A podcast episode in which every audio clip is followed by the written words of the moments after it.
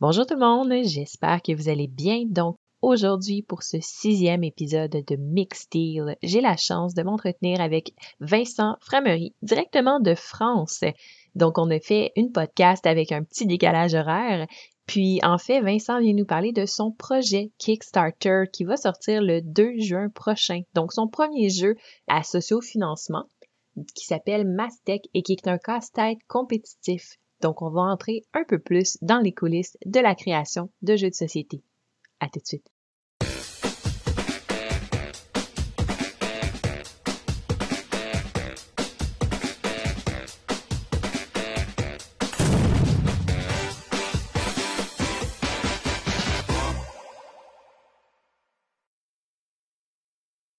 Bonjour Vincent, ça va bien? Ça va et toi? Oui. Donc, euh, aujourd'hui, en fait, euh, tu viens nous parler un peu parce que tu as un projet qui va sortir sur Kickstarter très bientôt, Mastec, le 2 juin prochain. Donc, est-ce que tu voudrais commencer par un peu nous parler de toi en tant que joueur? Euh, qu'est-ce que tu aimes comme style de jeu? comment est-ce que la passion des jeux de société t'est venue, tout ça?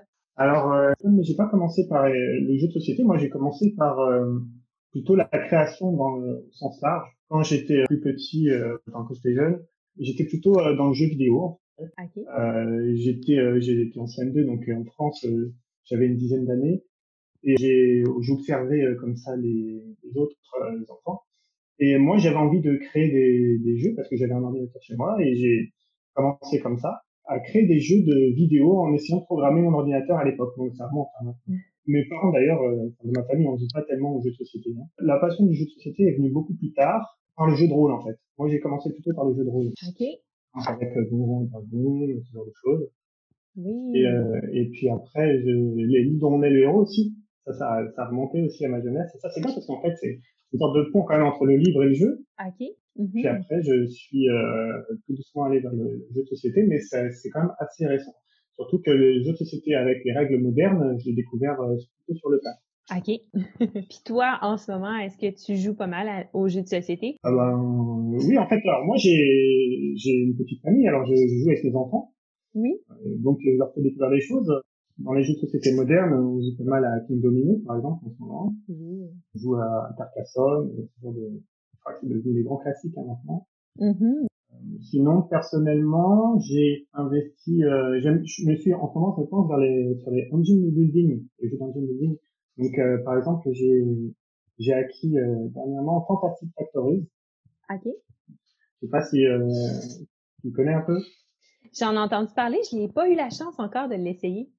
Et alors en fait, euh, c'est très intéressant parce qu'on donc on a des sortes de cartes avec des problèmes à résoudre et donc il faut donner les bonnes ressources au bon moment. C'est particulièrement ce type de jeu en ce moment. Oui, moi aussi c'est un type de jeu que j'aime beaucoup, les engine builders, ça fait partie de mes favoris. D'accord. Sinon, euh, j'ai aussi un role player qui m'attend, mais j'ai pas encore eu la chance de le tester. Oui. Il paraît qu'il est bon. C'est un très bon jeu. ok. Et donc ça, bah, je vais sûrement le tester bientôt. Et puis, euh, si, ah, bah, je sais pas encore, j'ai vu que sur Kickstarter, il y avait Canvas. Et, mm -hmm. Ça intéressant, avec une mécanique assez nouvelle, avec les combinaisons pour créer des sortes de tableaux et genre de choses. Euh, avec des cartes euh, transparentes. Euh, ouais. C'est assez intéressant. Mm -hmm. Oui. Alors justement, ça m'a rappelé quelque chose parce que en fait, moi, j'avais euh, travaillé sur un prototype de jeu euh, avec des cartes transparentes. Ok. Parce qu'en fait, j'aime beaucoup les dungeon crawlers. Ok. Et en fait, c'était un système où on crée des niveaux justement, des, des pièces de, de donjons où on, on ajoutait les juste à poser des cartes les unes sur les autres pour créer des pièces et des combinaisons de pièces avec euh, des objets ou des, des choses comme ça. Ah, intéressant en fait, je pense que quand on est un peu créatif, euh, enfin, quand on joue à, à, des jeux de société qu'en plus on est un peu créatif, euh, on a toujours des petits protos euh, sous le coude. Euh, et euh, justement, j'en parlais avec d'autres personnes. C'est vrai qu'il y a toujours des, on a toujours des petits protos qui traînent. Après, il faut avoir la volonté d'aller jusqu'au bout de son proto. Et voilà, et c'est un peu ce que j'ai j'essaie de faire avec ma step. Ben oui, justement, est-ce que tu me parlerais un peu de Mastec, euh, qui est ton projet qui va sortir sur Kickstarter, euh, puis parler un peu aux gens de, de ce que c'est justement le style de jeu, tout ça?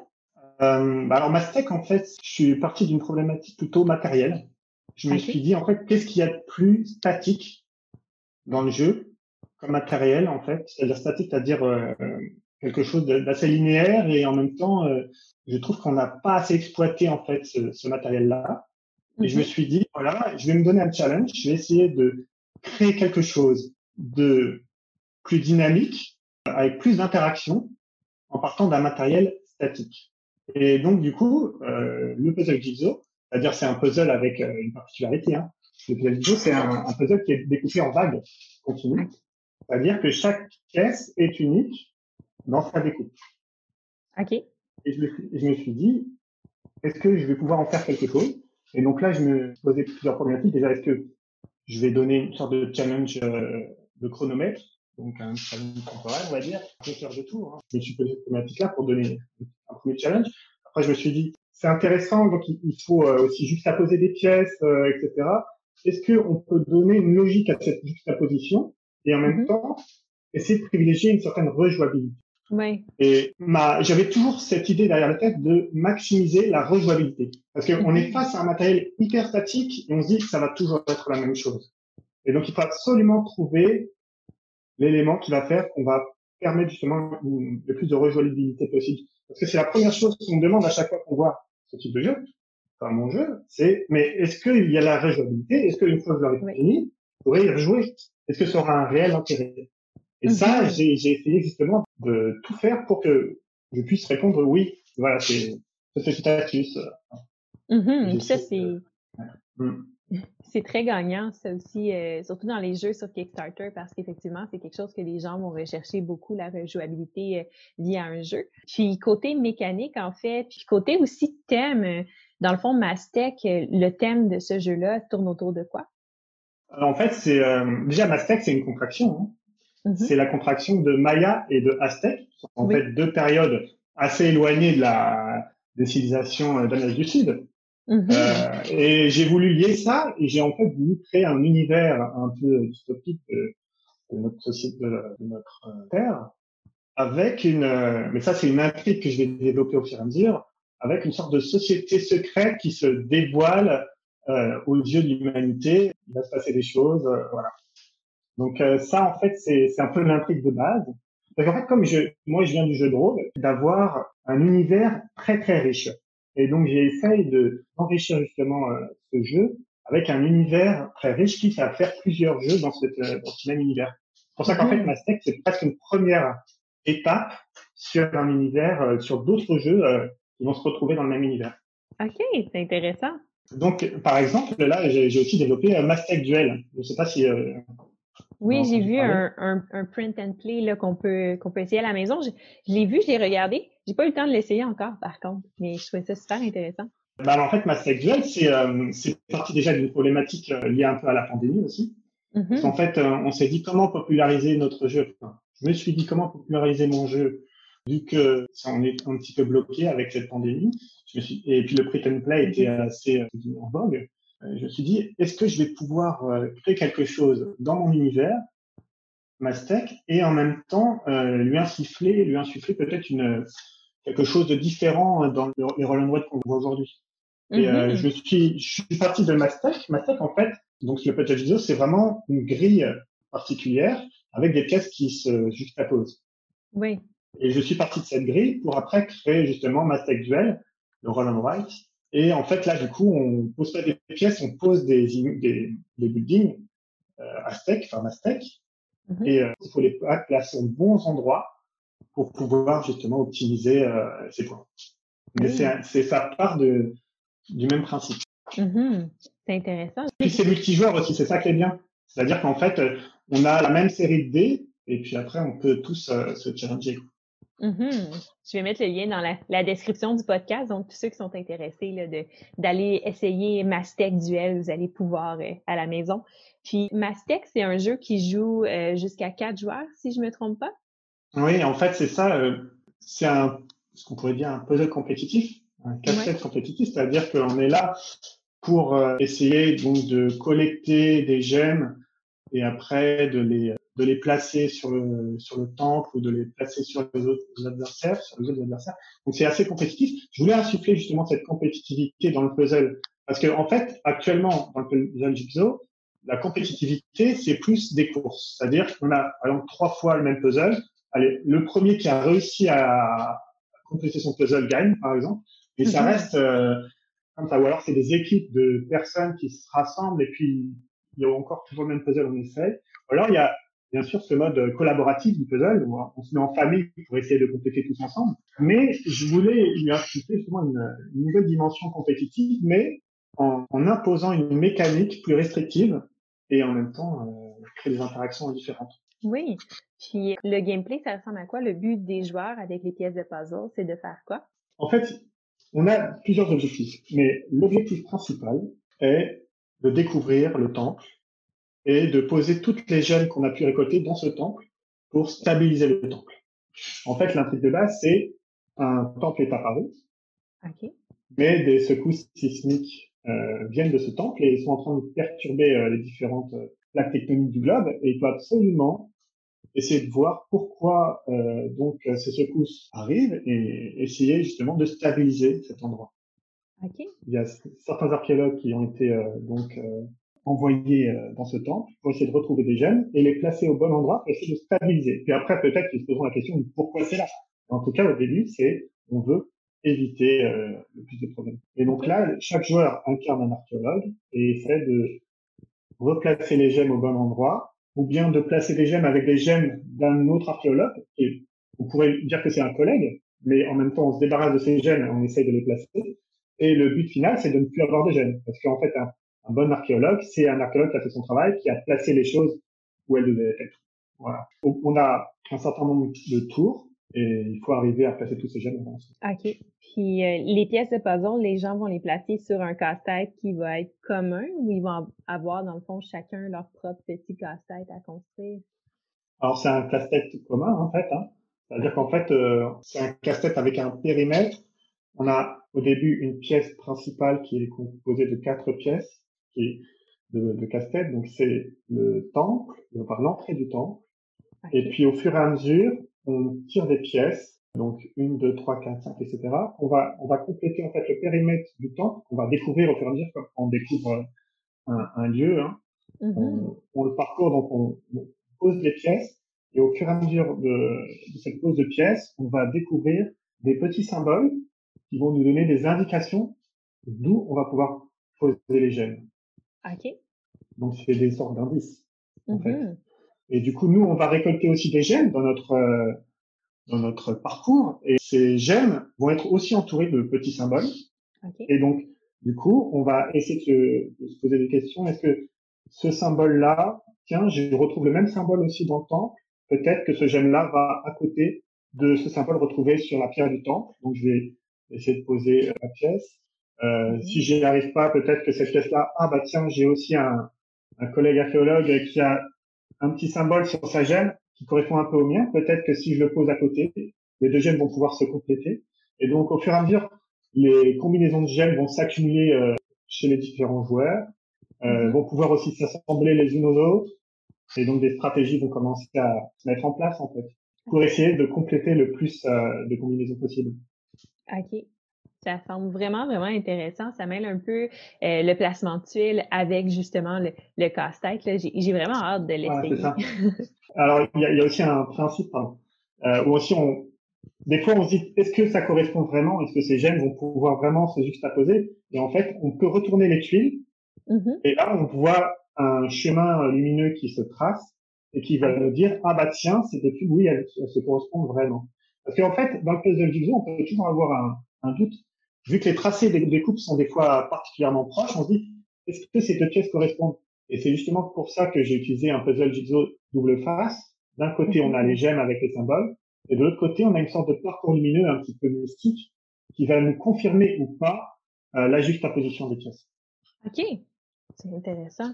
Euh, ben, en vrai, ça fait un bout de temps hein, que j'y pense maintenant. Mais oui. Puis parlant de ça, justement, il y a beaucoup de, gens que je connais dans mon entourage et aussi beaucoup d'abonnés à Mixville qui font beaucoup affaire avec Kickstarter. Mais c'est rare qu'on a un peu une idée de comment ça se passe le avant Kickstarter, comment est-ce qu'on crée le jeu, de, comment est-ce qu'on passe d'une idée en fait à quelque chose de tangible qu'on peut aller euh, amener sur des plateformes de socio-financement? Alors en fait, euh, j'ai toujours eu cette, euh, j'ai toujours voulu créer des choses. Hein.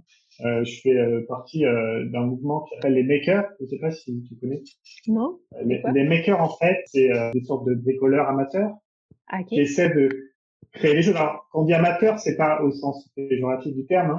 Ça peut être aussi des ingénieurs ou des gens qui sont assez pointus, mais qui ont toujours une idée de créer quelque chose mm par eux-mêmes et après de vouloir faire évoluer la société avec ce qu'ils ont créé ou alors de partager des choses. Mm. Et moi, l'année dernière, par exemple, j'ai exposé à la Maker Faire, en fait, à Paris. il y a des Maker Faire partout dans le monde, en fait. Hein, c'est un grand mouvement, en fait. Et euh, c'était très intéressant. J'avais développé euh, une petite boîte à musique, donc on pouvait qu'on pouvait imprimer euh, en 3D euh, chez soi. je donnais les liens vers les différents composants qu'on pouvait acheter, et puis après on pouvait créer cette boîte à musique. Le maker, en fait, c'est qu'on met toutes les sources du projet en ligne pour que tout le monde puisse après fabriquer, par exemple, l'objet, etc. C'est vraiment le partage. Le partage, c'est, à mon avis, c'est ce qu'on retrouve aussi beaucoup dans le jeu de société. Je trouve que mhm. le milieu du jeu de société, c'est quand même un monde bienveillant où le partage est, est, est très présent et c'est ça qui est appréciable. Hein.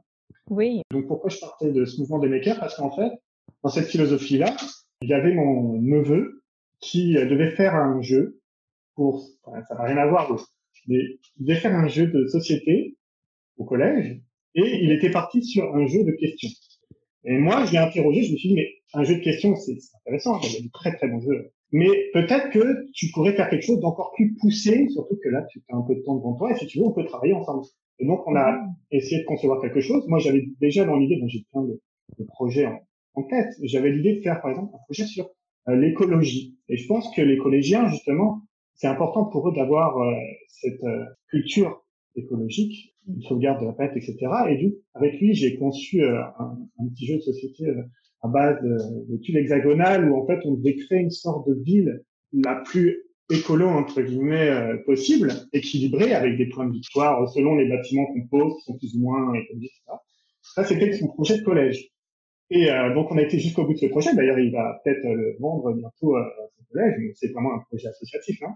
Et euh, en parallèle, je suis revenu euh, donc euh, chez moi après ces vacances ludiques et je me suis dit ah mais j'ai tellement de protos, pourquoi moi aussi j'irai pas jusqu'au bout d'un des projets que je vais Et là du coup, je me suis lancé sur sur cette grille de puzzle mmh. trottait dans la tête depuis un bon moment et, et de là est né justement ma fête.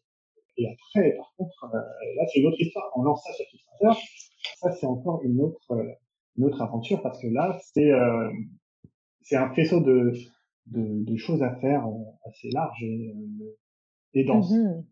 Oui. Ça fait, pour donner une idée, ça fait combien de temps que tu travailles sur ce projet-là? Euh, ça fait un peu plus d'un an. Wow, quand même. C'est passé par trois prototypes avec pas mal d'évolutions. Ah oui, wow.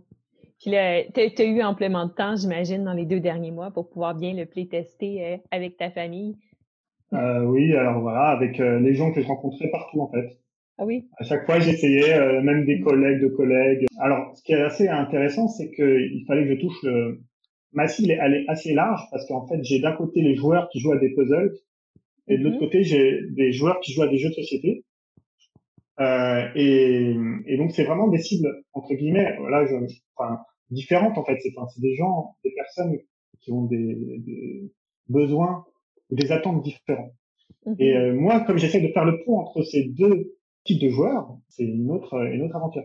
Donc les joueurs de puzzle, eux, ils ont été un petit peu décontenancés parce qu'en fait, on leur a posé des règles et ils n'avaient pas l'habitude d'avoir ce type de contraintes. Ils ont trouvé ça intéressant. Et les joueurs euh, plus gamers, eux, ils se demandaient plutôt comment ça fonctionnait et si la rejouabilité, elle était possible. Mmh. Il est plus dans l'attente du matériel, on va dire. C'était assez, assez enrichissant, en fait. Oui. Mmh. Puis pour faire euh, les dessins, les graphiques, tout ça, est-ce que c'est toi qui as tout réalisé par toi-même?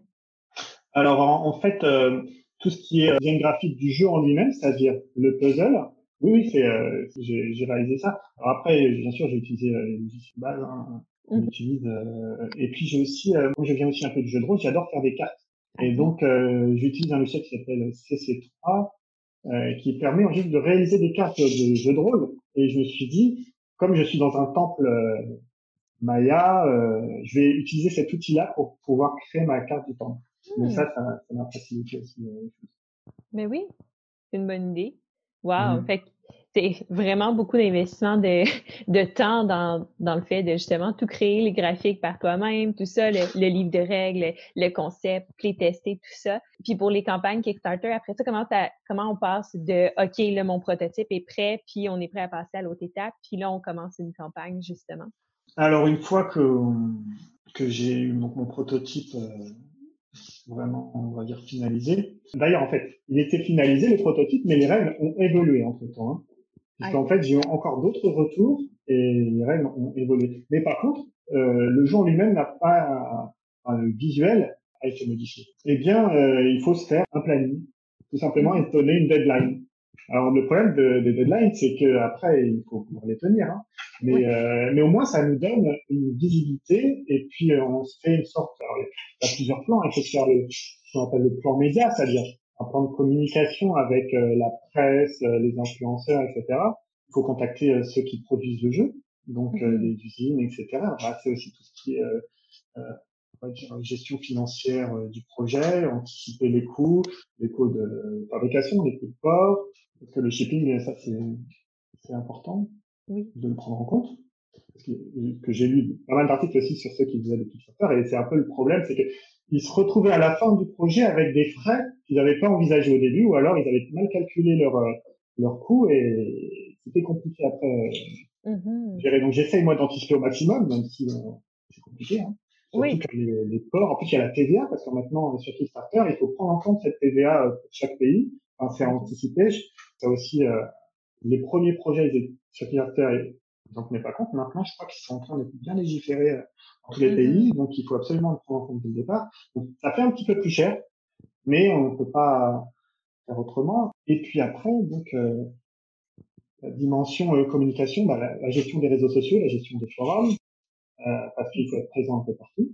Oui. Il faut communiquer en plus avec des personnes dans toutes les langues, parce que là, mm-hmm. par exemple, moi j'ai contacté, enfin j'ai été contacté par euh, des des personnes qui tiennent des sites internet italiens, espagnols.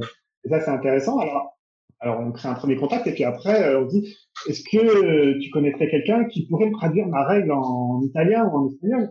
Pour essayer de, faire avancer les choses et des fois les gens disent mm-hmm. ah non mais même moi je peux le faire si tu veux ça c'est hyper euh, généreux de leur part et ça c'est on retrouve bien dans l'univers de société cette ce partage et cette générosité là surtout mm-hmm. pour un premier projet moi j'ai pas vraiment les moyens de, pouvoir payer des traductions donc mm-hmm. donc là voilà j'ai trouvé des personnes hyper euh, intéressante, même humainement, je veux dire. Euh, et donc du coup, ils, m'ont traduit la règle. Euh, et voilà. Enfin, là, pour l'instant, donc il est traduit en anglais, en italien et en espagnol. Ok. Et j'attends de chercher, de trouver quelqu'un en, allemand. C'est la dernière langue avant le. J'aimerais bien pouvoir t'aider, mais mon allemand est pas très. et moi aussi, j'en ai fait beaucoup d'allemand, mais j'avoue, c'est peut-être très concluant. Mm-hmm. Wow, mais c'est vraiment le fun. Puis, c'est, le fun parce que euh, on voit ça vraiment partout, l'entraide dans les jeux de société puis tout ça. Puis mm-hmm. je trouve ça le fun que tu le soulèves parce que c'est quelque chose que je remarque beaucoup aussi, que mm. tout le monde est vraiment prêt à mettre la main à la pâte dans les projets, puis d'aider tout le monde. Puis c'est tellement une belle communauté, puis à travers le monde. Ouais, c'est ça, c'est vraiment euh, transfrontalier comme communauté, c'est ça qui est intéressant moi, j'ai fait, depuis que je suis un peu dans ce milieu, j'ai fait des rencontres euh, très enrichissantes. En fait, ça se rapproche énormément de la communauté des makers aussi. Et du coup, c'est ça, je retrouve. C'est vraiment des communautés euh, proches dans leur euh, philosophie en fait. De... Tu parlais de calculer les frais, mais ça, ça doit être assez intense à faire parce que j'imagine pour les frais de part, faut que tu puisses euh, estimer un peu partout où ça va être livré pour pouvoir donner des coûts. Puis c'est pas les mêmes compagnies, dépendamment de quel pays tu vas livrer les jeux, puis tout ça. Donc vraiment beaucoup de travail, mais aussi estimer à combien tu dois charger le jeu, en fait, pour pouvoir te, que, que le jeu soit viable à partir de tant d'exemplaires vendus sur Kickstarter, puis tout ça, c'est beaucoup de planification. exactement, c'est tout un calcul. Euh, après, justement, moi, là, je commence avec un jeu assez simple en termes de matériel, puisque mm-hmm. c'était aussi un peu mon challenge, c'était de minimiser le matériel au maximum. Alors, j'aurais pu faire un jeu de cartes, euh, parce que c'est plus simple aussi, ou même un jeu avec quelques cartes et quelques dés et des cartes. Mais, mm-hmm. euh, mais comme je voulais essayer de d'avoir un matériel un petit peu plus, un peu différent. Mais c'est aussi peut-être justement ce qui, qui crée la difficulté aussi, hein, parce que les, du coup, la cible elle est un petit peu nouvelle. Alors, j'ai personne qui joue un peu au puzzle et un peu au jeu de société en même temps. Parce que, voilà, je ne sais pas encore, je tâtonne euh, dans cette cible. Mais euh, peut-être que, que je vais arriver à, à ce que les personnes s'y intéressent et justement, c'est pour ça qu'ils s'affaire aussi, c'est ça. Hein. C'est un lieu de mhm. communication, c'est un lieu où je vais, les, les bakers, comme on dit, vont pouvoir découvrir un nouveau type de jeu et peut-être que ça va faire boule de neige et que ça va donner quelque chose. Ben oui, ben c'est ce qu'on espère parce que le projet est mhm. super intéressant. Donc, euh, c'est sûr que, que j'espère que ça va, ça va bien fonctionner. Moi, j'encourage tout le monde, en tout cas, à aller voir ça dès le 2 juin sur Kickstarter, c'est sûr. côté, justement, planifier la campagne en tant que telle, tu me disais que ça avait été un peu compliqué, euh, qu'il y avait eu un faux départ, si je comprends bien. oui, c'est ça. Euh, en fait, c'est parce que j'ai un, j'avais un peu euh, le nez dans le guidon, C'est-à-dire qu'en fait, euh, il y a tellement de choses à gérer que euh, on essaye de fois de faire des choses un peu trop vite. Et c'est ce qui mhm. s'est passé. En fait, j'ai cliqué au mauvais endroit sur la plateforme Kickstarter. J'ai je me suis pas rendu compte. Je voulais lancer en fait une sorte de page en prévisualisation pour que les gens ils puissent voir la campagne avant que la campagne soit active. Mhm. Et malheureusement, j'ai lancé la campagne. Oups. et du coup, j'ai reçu des messages. Eh, mais la campagne est déjà lancée. T'as pas euh, un peu d'avance sur le... si, si, oui, oui, j'avais 24 heures d'avance, oui. Et il y avait des choses qui étaient pas prêtes et du coup, euh, les personnes sont arrivées sur une page pratiquement vide, mm-hmm. malheureusement, puisque j'étais en train de la mettre à jour et ça a été un petit peu la catastrophe. En plus, j'avais euh, plus de 700 abonnés en fait à cette page Kickstarter et ils sont partis dans la nature. Mm-hmm. Euh, voilà. Donc c'est voilà. Donc c'est pour ça que après j'ai j'ai eu euh, j'ai pensé qu'il allait la relancer pour essayer de, voir si j'allais pouvoir réussir enfin à la lancer cette fois. Donc le, le, le, bouton start va être accroché le 2 juin. oh là là. Ah, j'ai fait très attention de pas cliquer au mauvais endroit. oui, mais, mais c'est c'est intéressant. Puis, euh, mais je suis sûre que les 700 backers et plus maintenant vont être présents euh, et répondre à l'appel justement quand ça va être mis en ligne, le, projet. Je pense peut-être que le fait que j'ai raté justement, euh, que j'ai eu ce misclick comme on dit au début, c'est peut-être une deuxième chance. Enfin, moi, je le prends comme ça. Parce que du coup, ça m'a permis déjà de peaufiner la campagne, mais aussi, par exemple, là, de, de mettre en place la sec sur Tabletopia pour qu'ils puissent être testés. Euh, vu que je peux pas faire de, enfin, que les journalistes ne peuvent pas faire de review physique, etc., enfin, les influenceurs, etc., je peux leur fournir au moins un lien Tabletopia et ils peuvent tester le jeu. Mm-hmm. Ça, ça peut être intéressant et ça, c'est un des points positifs du fait d'avoir raté, entre guillemets, euh, le début de la première campagne. C'est-à-dire de pouvoir élargir un petit peu, peut-être, euh, la communication sur le jeu. Mais ben oui, c'est vrai qu'en ce moment, c'est difficile niveau publicité. Il y a beaucoup de gens qui vont se tourner sur soit Tabletopia ou Tabletop Simulator pour faire leurs vidéos en ce moment sur Kickstarter. Si je pense à elle euh, de Mythic Games qui, qui, est sur Kickstarter, justement, les autres, c'est sur Tabletop Simulator qui sont plein, plein parce que. Voilà, exactement. Et puis, tout, bah, en fait, c'est parce que pour cette campagne, ce que j'ai compris, c'est que la, le, jeu en lui-même, il a eu très, été très peu vu en fait, enfin les mécaniques de jeu, elle a été très observée. En fait, les gens sont d'ailleurs, je, je vois sur Facebook, ils se demandent comment est-ce que ça fonctionne le jeu et ils se posent des questions. Donc ils sont avec Tabletop Simulator justement, c'est ça leur mhm. permet de pouvoir répondre à ce genre de demande, je pense. Oui. C'est intéressant. Oui, c'est intéressant. Advenant le cas qu'on franchisse euh, les 20 000, puis on l'espère 40 000 et plus pour euh, pouvoir vraiment réaliser Mastec dans toute sa splendeur, tu envisages la livraison du jeu environ quand? Ah, ça, en fait, euh, c'est un matériel assez simple à produire, parce qu'en fait, c'est un puzzle double face plus un, add-on qui sera en fait un paquet de, de cartes euh, particulier. Mais euh, donc, euh, ça peut aller assez vite, je pense, fin 2020, début 2021 maximum. Ah, quand même, c'est intéressant. Puis, est-ce que tu envisages d'autres add-ons cosmétiques? Est-ce que je veux pas faire de briser de spoiler là, si, si jamais il y en a, mais par exemple comme des playmats ou des choses comme ça. Euh? Bah, peut-être que j'aimerais bien. Euh, en fait, euh, je pense que pour la campagne, il y aura sûrement des add-ons de ce type-là. Mm-hmm. Oui, toujours apprécié. Mais on va garder. On va garder le suspense pour la campagne. Pas révéler trop de secrets. Oui, mais euh, il y aura sûrement des petites choses. c'est intéressant. Mais en tout cas, j'ai vraiment très. Je sais, j'arrête pas de le dire, mais j'ai vraiment très hâte de voir ça. Mm. De ce que je comprends, c'est ton premier projet que tu. Euh, ton premier prototype, en fait, que tu amènes à bout. Est-ce que tu as des projets euh, par la suite? Alors oui, en fait, bah, j'ai pas mal de projets. C'est un peu le défaut du, du créatif en jeu de société, c'est qu'on a toujours des prototypes sous le coude et puis un peu trop mm-hmm. des fois. du coup, on n'arrive pas à se concentrer sur un seul. Oui. Et euh, bah moi, j'en ai identifié, on va dire, euh, trois euh, que j'aimerais bien voir aboutir. Euh, donc, il y a un, jeu qui s'appellerait Space Command, en fait, qui est un jeu plutôt pédagogique sur l'espace pour les enfants. Oh. après, c'est aussi pour les adultes. Hein. C'est en fait, après, il y en a hein, déjà des jeux comme ça, mais moi, je voulais une notion plus pédagogique sur la, la notion de charge utile en fait dans le transport des fusées c'est-à-dire la conception de fusées et pouvoir justement euh, envoyer des fusées avec euh, un certain poids utile et essayer de comprendre en fait cette notion de poussée, etc. j'ai je travaille dessus en fait. Mm-hmm. Et euh, j'ai un deuxième projet que je fais avec mon fils. C'est plus un projet sur la réintroduction des animaux dans leur milieu naturel. Parce qu'il est très branché animaux. Bon, je pense comme beaucoup d'enfants. Hein.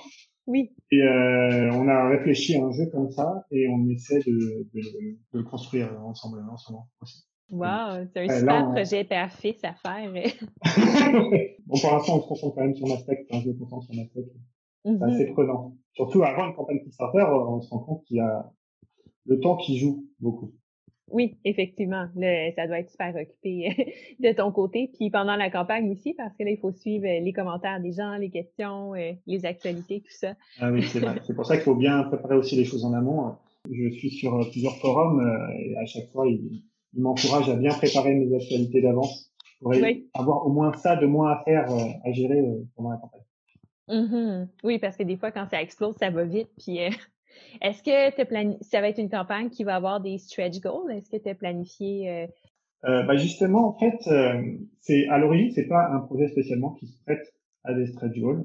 Mm-hmm. Mais euh, en fait, il faut jouer la carte du Kickstarter à fond, je pense. Et du coup, c'est pour ça que j'ai profité justement de ce rebond après une, ce faux départ pour euh, développer et finaliser un add-on qui était prévu à l'origine, qui s'appelle euh, les pouvoirs des gènes, et qui mhm. en fait vont être des cartes complémentaires ah, qui vont permettre des interactions supplémentaires en fait pendant le jeu. Donc j'en dis pas plus, mais en fait on va les découvrir au fur et à mesure euh, aussi ces différentes cartes. Euh, ça sera un peu les stretch goals du jeu. Après il y aura aussi des stretch goals liés à l'amélioration bien sûr de la qualité du jeu. Oui. Et ça c'est plutôt classique. Mm-hmm. Puis là pour l'instant tu as un objectif de financement de combien pour que le jeu devienne réalité? Euh, eh bien, il faudrait au moins 20 euh, 000 euros. Ok. Parce qu'en fait, faut savoir que le puzzle en lui-même, euh, il a un coût fixe assez élevé. Ouais. Quand il est produit en très grande quantité, euh, c'est pas un problème. Mais s'il est produit en petite quantité, ça devient tout de suite cher à limiter à produire. Et mm-hmm. donc, il faut un minimum euh, de backers, il faut un, minimum du coup de, de fonds. Donc le minimum, ça serait 20 000 pour arriver à avoir une qualité, on va dire, de produit comme je souhaite, il faudrait au moins le double. Mais en tout cas, mon minimum euh, sur Kickstarter, c'est 20 OK. Ouais, c'est facilement atteignable. Deux minutes après que la campagne ait commencé. Là. Ouais, c'est ce qu'on dit, mais des fois, ça remonte aussi. Hein. ah, parce qu'en fait, j'ai parlé, tiens, au concepteur de Boblivion. Ah oui? Et euh, qui me disait euh, que lui, il avait attendu quand même six jours. Mm-hmm. Ah, donc, euh, il faut que au moins que j'attende peut-être 6-7 jours pour vraiment voir si ça va confirmer ou pas. Faut oui, pas oui. pas trop pressé non plus. Mm-hmm. Mais les nouvelles compagnies, c'est sûr, c'est ça prend un, peu plus de temps, là, mais les projets qui sont intéressants d'habitude, les, gens le remarquent assez rapidement. Là. Mm. Mais, c'est pour ça qu'il faut gagner aussi en visibilité. C'est un peu le mm-hmm. problème. Hein. La visibilité, je pense que c'est ça. C'est la clé un mm-hmm. C'est ça que je recherche aussi. Sinon, le jeu, en fait, là, il vise euh, un public de quel âge environ? En fait, moi, j'ai testé auprès de d'enfants. Euh, et à partir de 7 ans, ça peut fonctionner. Après, seul à 7 ans, c'est possible, hein, puisqu'en fait, c'est c'est pas très compliqué comme mécanique de jeu, puisque c'est la juste la position de de pièces avec des symboles. faut, faut juste que la règle soit bien comprise au départ, mais à partir de 7 ans, c'est tout à fait euh, envisageable. Après, si on prend en compte la donne, on tend plus autour de 13-14 ans peut-être. OK. Là, ça rajoute un, un, niveau de complexité un peu plus élevé. Voilà, c'est ça. Puis euh, le jeu Mastec Duel, est-ce que ça va être un jeu qui va éventuellement aussi être euh, disponible en copie physique ou il va rester un print and play? Euh? euh bah, en fait, ça, c'était, c'est parce qu'en fait, j'étais assez content parce qu'en fait, le jeu a gagné aussi un prix sur Board Game Geek. Oui. Donc, il était classé donc meilleur jeu du troisième concours de Roland White sur Board Game Geek. Ça, j'étais content. Et meilleur joueur aussi multijoueur. Oui. ça, ça c'est hyper intéressant parce que c'est vrai que c'est un jeu que j'avais conçu vraiment pour que tout le monde puisse jouer. Vu qu'on est tous sur la même grille de lancer de dés, mm-hmm. on peut tous se challenger euh, sur cette grille. Donc, euh, j'étais intéressant. Et euh, en fait, si je le, je pense que si je le sors en copie physique, il faudrait que j'avais déjà des petites idées d'amélioration, enfin d'enrichissement en fait du jeu. je, mais par contre, je me suis pas encore penché dessus puisque j'ai pas le temps. Mais euh, mais après, sûrement, je vais, je vais m'y pencher. Mmh mmh. Puis euh, pour Mastec, là, dans l'avenir, euh, est-ce que c'est un jeu qui va être seulement disponible sur Kickstarter ou éventuellement il va être disponible, euh, on l'espère, en retail, en, en magasin? Oui, oui, ben, pour l'instant, je ne sais pas. En fait, je pense que, parce que j'ai contacté quelques boutiques et j'ai l'impression qu'elles attendent de voir si ça va marcher. En fait, Kickstarter, c'est devenu un petit peu aussi ça, c'est-à-dire euh, une sorte de plateforme qui valide un projet, qui valide la viabilité d'un projet et qui valide aussi une clientèle du coup pour les magasins. Oui.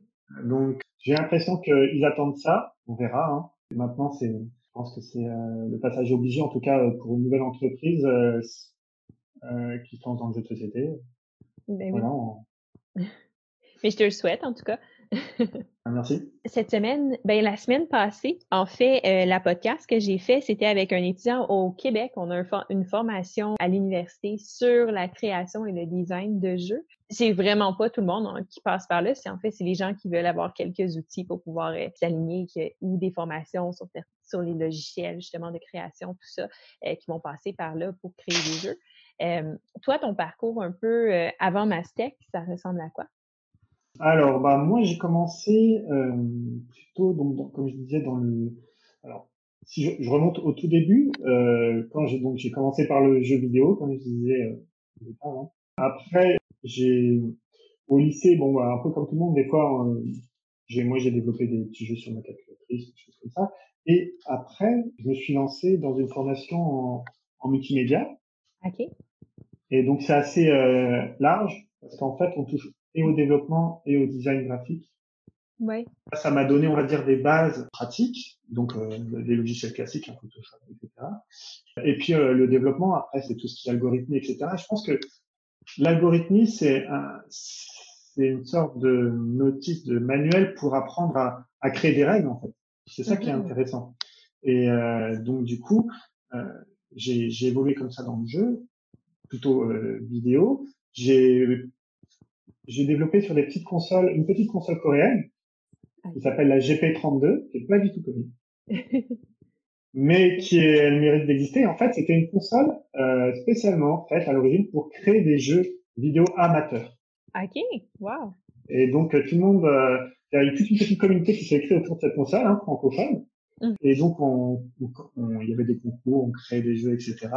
Ça, c'était très intéressant. Et puis après, euh, moi, j'ai évolué donc plus euh, vers le, aussi le, jeu de rôle. Et, et euh, mais professionnellement, j'ai fait du design graphique plutôt de, de sites, de sites internet, des choses comme ça. Voilà, mmh ça. C'est professionnellement, c'est plus vers ça que je, je, je me suis lancé. OK, mais c'est intéressant. Puis ça explique aussi euh, ton, ton aisance à avoir fait les graphiques euh, pour Mastec et puis tout ça. Mm. Et j'ai aussi, euh, alors je voulais dire, bien sûr la couverture c'est pas, c'est moi, c'est un illustrateur portugais. OK. Et donc c'est ça. Quand j'ai, j'ai vu ces illustrations là, j'ai, je me suis dit tiens ça pourrait tout à fait coller avec l'univers mm-hmm. de mon projet. Oui. Voilà.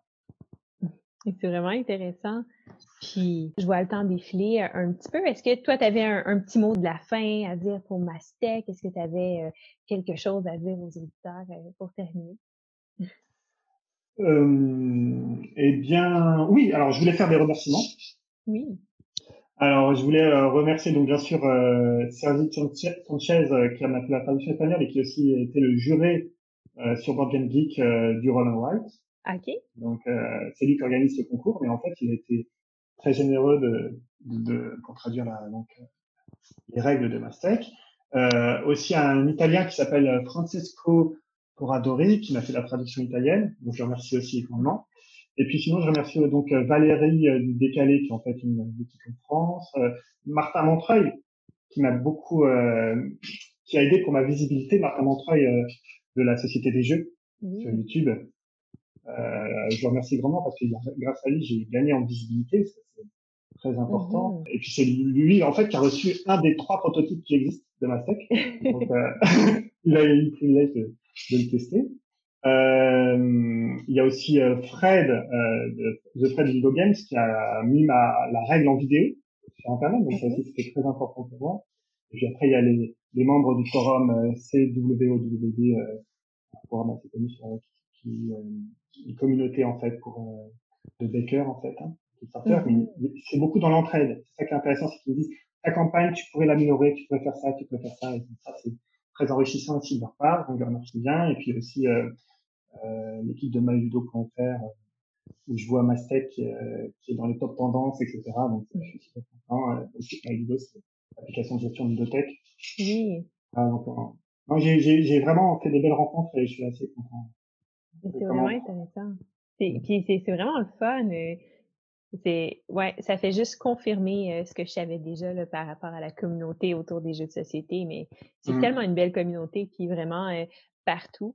puis je te souhaite de trouver euh, quelqu'un qui peut te faire la traduction en allemand. tiens, la dernière étape que j'ai annoncé en plus, donc il faut absolument que je trouve c'est la. je pense que, toute façon, sinon, si je, je trouve personne, j'essaierai de, de mon côté de trouver quelqu'un Mmh si, si jamais il y a un de mes auditeurs euh, qui parle allemand, qui nous écoute en ce moment. ah, pourquoi pas, alors j'encourage à me contacter tout de suite. Mais ben oui, c'est ça.